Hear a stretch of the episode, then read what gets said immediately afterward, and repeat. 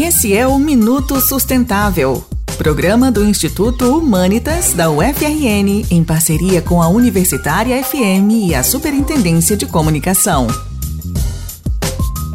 Na década passada, o Brasil registrou a entrada de mais de um milhão de imigrantes. O fluxo aumentou a partir de 2016, com a entrada de venezuelanos após a diáspora provocada pela crise humanitária que vive a Venezuela. Os venezuelanos compõem com os haitianos as principais nacionalidades que migraram para o Brasil.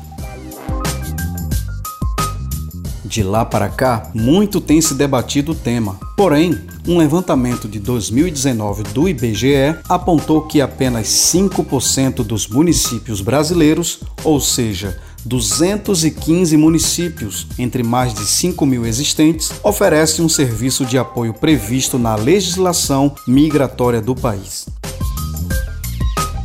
As migrações de pessoas no mundo em decorrência de guerras, crises políticas, catástrofes naturais, perseguições de regimes têm se transformado num drama humano com fortes impactos na vida de muitos países. Vale lembrar que a implementação de políticas migratórias deve fazer parte dos objetivos de todo desenvolvimento social que se queira sustentável.